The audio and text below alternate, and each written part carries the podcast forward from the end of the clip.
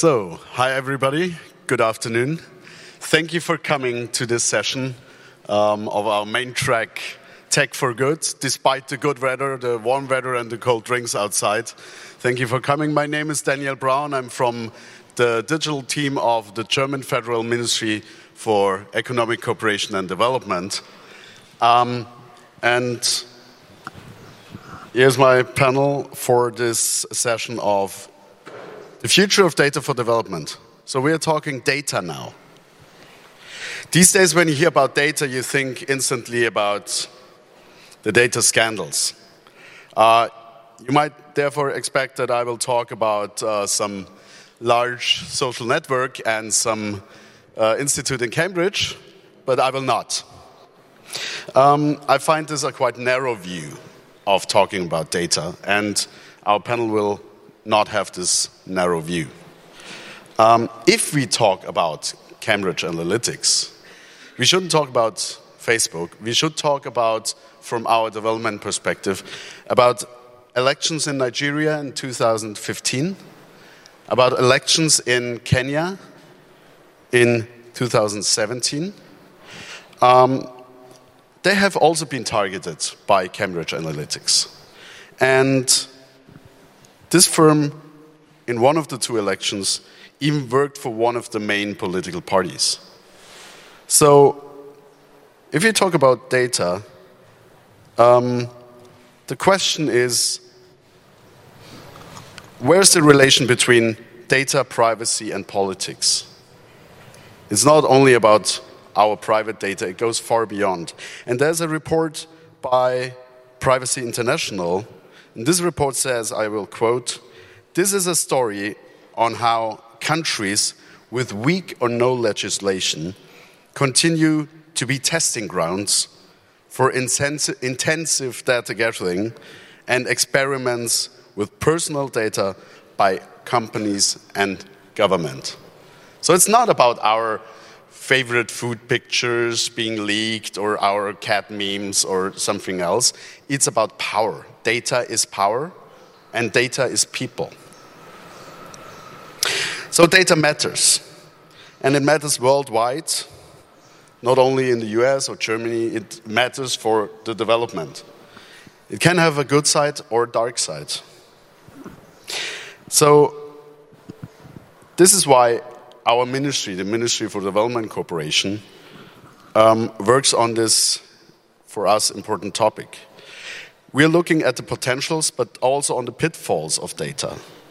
Um, and we want to understand how we can use data better for development outcomes in or for the societies of the global south. So, one outcome of our work is the report discussed in this session Data for Development What's Next? Concepts, Trends, and Recommendation for German but also international development cooperation. In the report, you will, by the way, find some practical examples of our work in the field of data, which is, for example, a data lab for the African Union. Exciting. Our work to strengthen data privacy in the financial sector regarding to development financials and using big data to better understand labor market needs and see how we can improve the relation between labor market, job needs, and education. But today, we're also here to listen to our experts, but also to all of you, and for me personally, to learn from my daily work. Um, and I'm much interested to hear from you and from our experts what are the trends in data internationally, but especially for development. Um, I would like to listen to you uh, about negatives, negative outcomes of data use. Where can we avoid them? And we are very open for continuing this discussion beyond this panel. We have a stand outside, visit us as long as it's there, or outside then for a cold drink. It's already warm in here. Um, find us on our website, build a link to us. Let's continue to talk about data. But at first, I give, uh, give a warm applause to our panel, and I give I hand over the word to you. Thank you very much.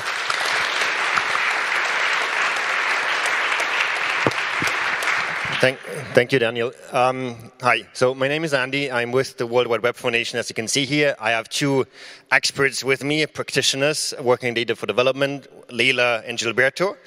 What we'll do in the next 20 minutes or so, we'll rush through, to some extent, through the report that was mentioned by Daniel, and which you can find here, but also online and at the BMZ booth outside.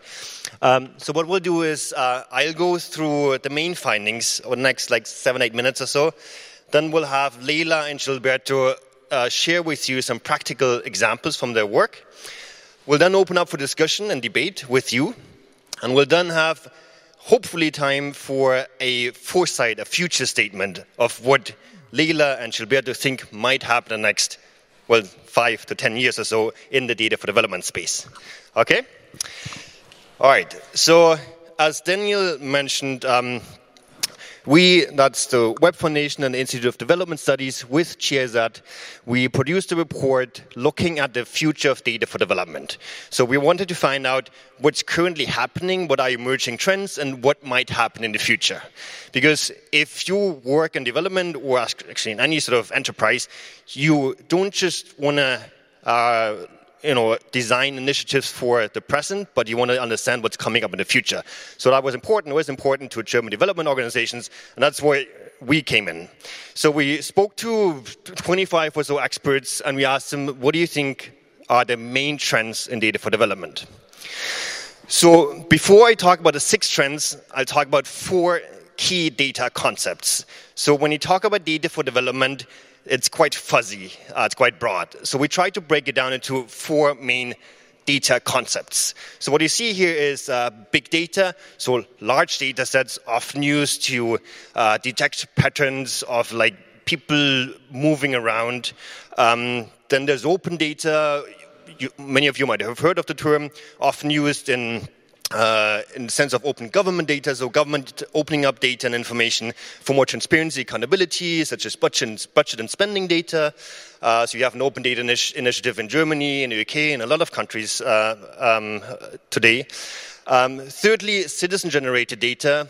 So pretty much data that is actively produced by citizens on the ground to better understand what's happening in things like elections, whether there's violence or there's harassment. So people uh, often produce, in these kind of uh, projects, produce maps to understand what's happening in a certain uh, geography. Fourthly, real-time data, quite a new topic, at least in, in development circles, uh, which is all about uh, quickly collecting and analyzing data to see what's happening in things like humanitarian crisis where time is of essence. So these four concepts we use in our research to look at the six trends that I'll talk about now. Trend number one, uh, unsurprisingly, um, the, one of the trends that we found is there's more and more data from more and more data sources. So you will have um, the Internet of Things, social media, uh, nanosatellites, sensors, but also things like drones, in this case, do-it-yourself drones, that uh, a group of citizens in Indonesia used to um, to map land right violations in the in the island of Borneo. Uh, and so they were successful with that. They went to court. They showed that coal mining companies were violating the land rights, and they won the case. And the coal mining companies had to stop the operations in certain parts of, of Borneo. Trend number two, uh, again, not so surprising for many of you here who are familiar with technology, is about uh, this more and more powerful technologies out there. So, be it artificial intelligence, algorithms, blockchains, you, uh, blockchain, you name it. So, in this case here, in this project example, um, a project is using radio content, so speech content, converting that to text to be able to analyze the text and look for certain um, patterns. So, in one of the examples that I uh, showcase here, um, they're using, they're trying to understand how public perception of things like HIV/AIDS is changing while uh, a UN organization is doing a public information campaign to raise awareness for these issues. Okay? Trend number three new types of actors and partnerships. Um, so when you looked at the development sector 15, 20 years ago, you wouldn't see such a diversity of actors in that space as is the case now. So you have tech firms uh, collecting and analyzing data, working with development organizations. You have uh, companies and startups helping with um, sort of uh, analyzing data, visualizing it, working with communities to make sense of the data. And in this uh, example here, there's a company called Premise. Uh, they collect data with citizens, citizens using their smartphones, taking pictures of uh, price tags to see how food prices are changing, and in this case, in the country of Brazil.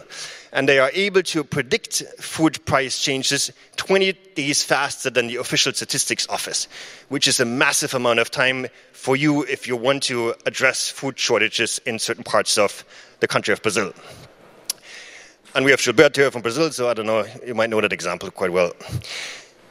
Number four, um, the trend that we um, uh, sort of uh, research on was uh, balancing data access and privacy. So when I look at the data development space again, five to six years ago, it was all about you know, get data out, use data, try to, you know, see what, what you can do with call detail records, so mobile phone data, satellite data, and all of that. Right now, the debate is much more about balancing access and privacy and data protection. So for example, in 2014, um, the Ebola crisis hit West Africa, and there was a huge controversy around, around whether it should be allowed for UN organizations, other humanitarian organizations, to use call detail records, mobile phone data, um, to understand the spread of the disease, which you can do with uh, mobile phone data because you can track people's movement through the data. Um, and some were saying, you know, you should do that because uh, then you can address these issues. Others were saying, you know, personal data, it has location uh, data and all of that. You shouldn't be the telco uh, uh, organizations, uh, companies shouldn't be sharing that with others uh, if there's no consent of the users. Fifth, the value of granular information. So there's a change in approach happening in many of the organizations working in the space wherein they used to work a lot with large data sets, big data, to understand what is happening. And many of the organizations realized they need more granular information, the information or data collected with users on the ground to understand why things are happening uh, the way they are. So, in this example, forest fires, again in Indonesia, one company or one organization using um, satellite images to understand where fires are happening. But they also send out uh, ethnographic researchers to the field to ask people uh, to, to find out why certain fires are, are started by either companies or even communities uh, or citizens in thanks in uh, this specific um, region. Sixth and last trend: uh, information inequality is likely to persist. So, as Daniel mentioned, uh, talking about power, data as power. Um, what we often see in our work and also in our research is that most of the projects, most of the initiatives in that space are about data extraction. So organizations using data to better understand uh, how people move or what kind of needs people have, but I rarely empower people through data. And there's a trend here, albeit you know, still small, there's more and more organizations working on, the, on data empowerment and not so much about data, you know, and data farming or data extraction. This is a really nice project from Paraguay where one organization is working with citizens, collecting data with them, and then using that data together with the citizens to lift them out of poverty, to understand or to develop certain strategies to get them out of poverty. And that's one of the rare cases that I, at least I know in that space where this is happening, where real sort of data empowerment is uh, taking place in one, one of these projects. Okay. That takes me to the next agenda item, which is uh, giving Lejla and Gilberto the stage to talk briefly about uh, their project examples. Thank you.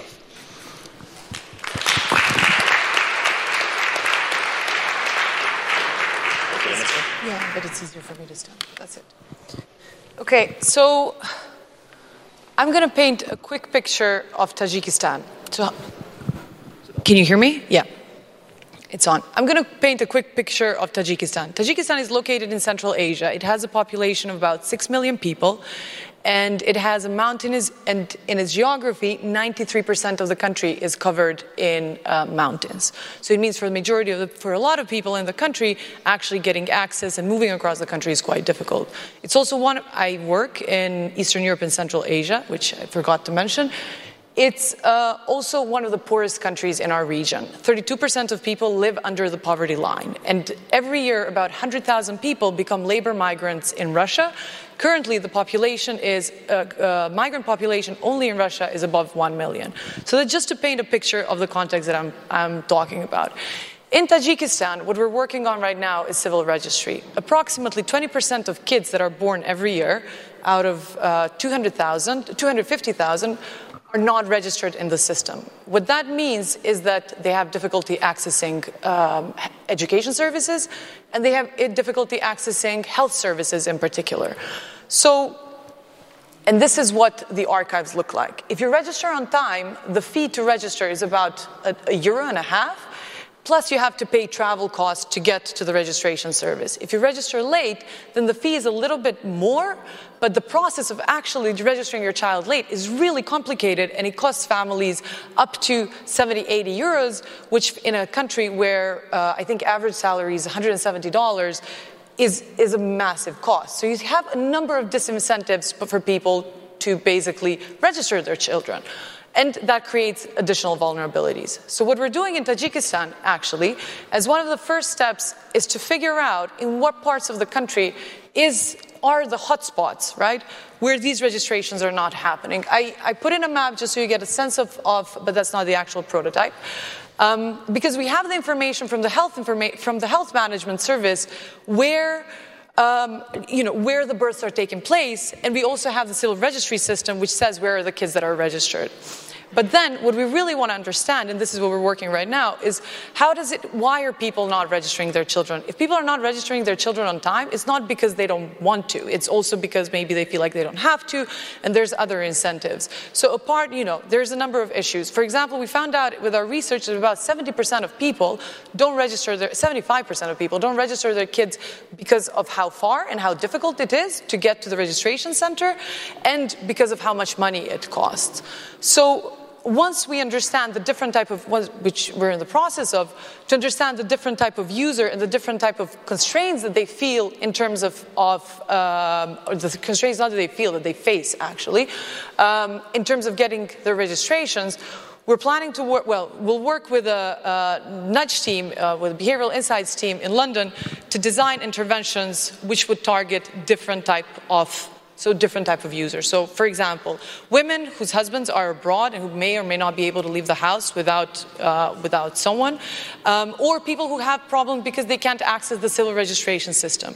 One of the things that we're discussing with the um, Ministry of Justice, which is responsible for this process, one sentence, is to basically grant amnesty for, for the kids who are not registered. And in a we, there's currently 300,000 children who are not registered in the country, and we aim, which is 20%, uh, between ages 0 to 5. And we aim, by the end of our project, actually to lower the number of registrations to 5%.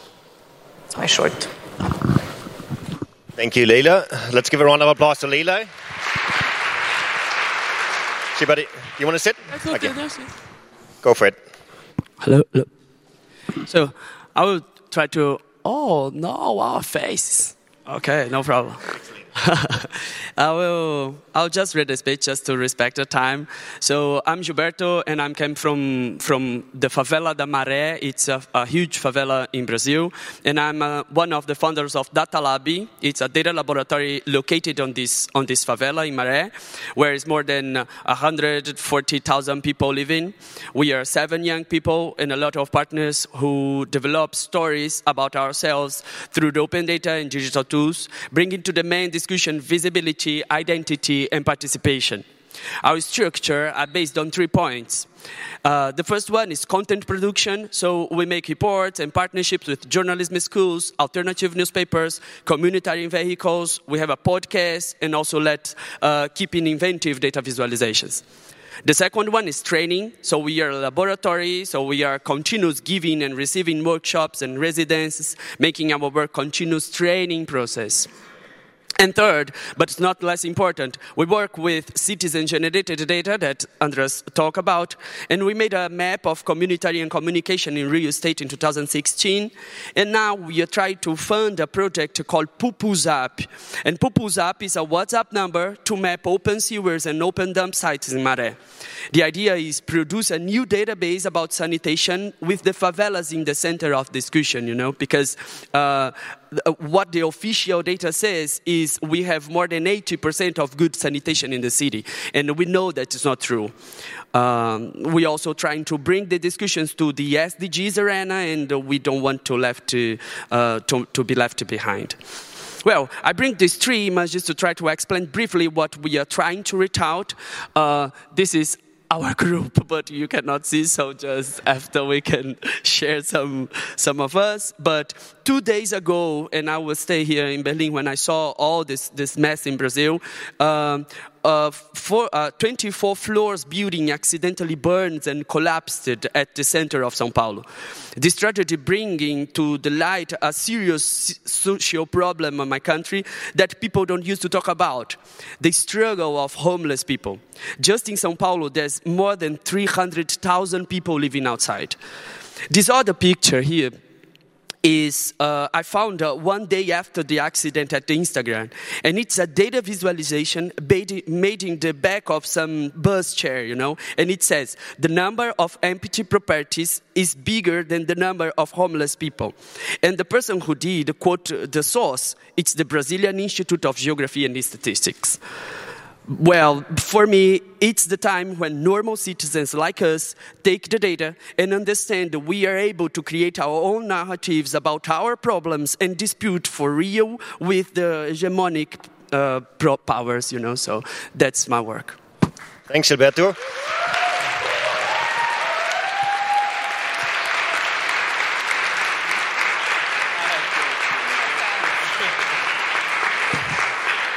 So bef- before we move to the future and uh, me asking Lejla and Gilberto about some you know, foresight statement, I'd like to open up the floor for questions or comments or sharing project examples or anything you'd like to share. Not anything, you know, related to the topic, please. Uh, can't really see many of you because of the light. Any questions? Anything you'd like to ask? Uh, just one, yeah, two. Let's have two questions, and please state your name and say whether the, the question is to all of us, or just Lejla, or Gilberto, or me. Thank you. Hi. It's on, yeah. Is it on? Yeah. Is it? Okay. Uh, hi, my name is Kolya. My question is to you, Lejla. Uh, how did you decide on Tajikistan? Um, and do you believe you can apply your idea of which is so simple, just that kids can be registered uh, officially. Can you apply that to other countries, and, and are you working on that? And what are maybe your long-term visions, not just for your project, like you said, uh, the five percent goal, but long-term or longer term? Yeah, let's have the other question first before you uh, reply. Hi, um, my name is Nicholas. I um, had a general question to you guys, um, which is that I found it interesting that, that, in the introduction, the colleague from the BMZ was talking so much about Cambridge Analytica and Facebook data. Um, and actually, despite all the talk about Cambridge Analytica, I never actually saw data as something so negative um, because there's also projects that want to use Facebook data, like in general social media data, to leverage it for development, like to see the impact that certain projects have to engage people. And do you know if there's a project like this to use social media um, data in order to uh, check on engagement with uh, local communities? Okay. Still another question? Mm, okay. Lejla, do you want to go first? Okay, we'll, we'll do it after after the, this round of answering. Um, so on replication, so I work I work in Istanbul. We cover Eastern Europe and Central Asia, as I mentioned, and in, in so we work within different programs that UNDP has. So in in Tajikistan, we happen to have a civil re- big civil registry program because that's a big issue that the country faces. In terms of replicating the, I think the approach is actually replicatable across different programs that we that we work. We're going to test this out to see how it turns out over the next 12 months. Um, but overall, throughout our data project, and this is a, a maybe a change that we've seen over the last year is that we're increasingly using like especially design thinking and ethnographic research to complement uh, just data analytics. That's that's brief answer. And then on on data for good um, social media data for good. Um, in Tunisia, we tracked um, how people perceive corruption and experience corruption by using Twitter data. So I think there's obviously good examples. We don't have, um, not that at least I'm aware of, of uh, examples of using Facebook data, but with Twitter data on like use of public space, there's been quite a good examples. For example, we're measuring one of the SDGs uh, with using Twitter data, and as I said, measurement of, of corruption. But it's obviously, I think, with, with social media data, it's um, or with social media management, you know, we haven't been very good overall, or Facebook has been very good at managing the dark side of it. Thank you. Gilberto, anything you want to add to that? Okay. Then let's have one more question, right? We have two, three minutes. One more question, and then quick statements, and then we're out of here. Promised. Uh, uh, only statements. No statements? Only statements. Only statements. Okay, only statements. All right. Uh, statements. One sentence, please, each because we talked about, a lot about the, the present, the past to some extent, we, and this session is more about the future than anything else. So, what's your you know, view of the future? What do you think is going to happen? What are the key trends, or one trend uh, that you think is, uh, is going to shape the future of data for development? Maybe go first. Let's yes. first. Yes, I think it, it's, it's, just, I think it's about what I said. Uh, I think when we bring more diversity to the citizen, normal citizen participation, uh, in the field and the discussion of the data producing and the data narratives. So I think we could start to think about an democracy and development and other things. In, in, so we need just to, to share this, this, this, these knowledges and don't be just on the hands of the government, of the companies, but with the citizens. So I think it's. I think well, three things, but I'll keep to one.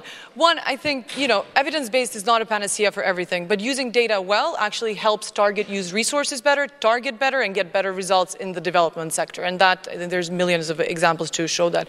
The other thing I would just like to maybe, and but that's important to do with the human face, and I think that's where the human-centered design and ethnography comes in. Um, the other thing that I would just like to actually uh, kind of uh, enforce what, what Gilberto said is to say, I, I, really hope that, you know, while uh, American Congress can bring Zuckerberg there, I don't think that Moldova or Armenia or Georgia can have that kind of power. So I hope that uh, in, in, the future, we're going to have more of collective power actually keeping these tech giants in place who use and make money out of our, us, not our data. Thank you. And with this, I have to close the session. Sorry for rushing through the session, but you'll find Gilberto, Lejla, and me right outside here at the Makerspace. And if you want to grab a copy of the report, here are three, and there's more at the BMZ booth over there. Um, thank you for joining the session, and feel free to approach us with any questions and thoughts. Thank you.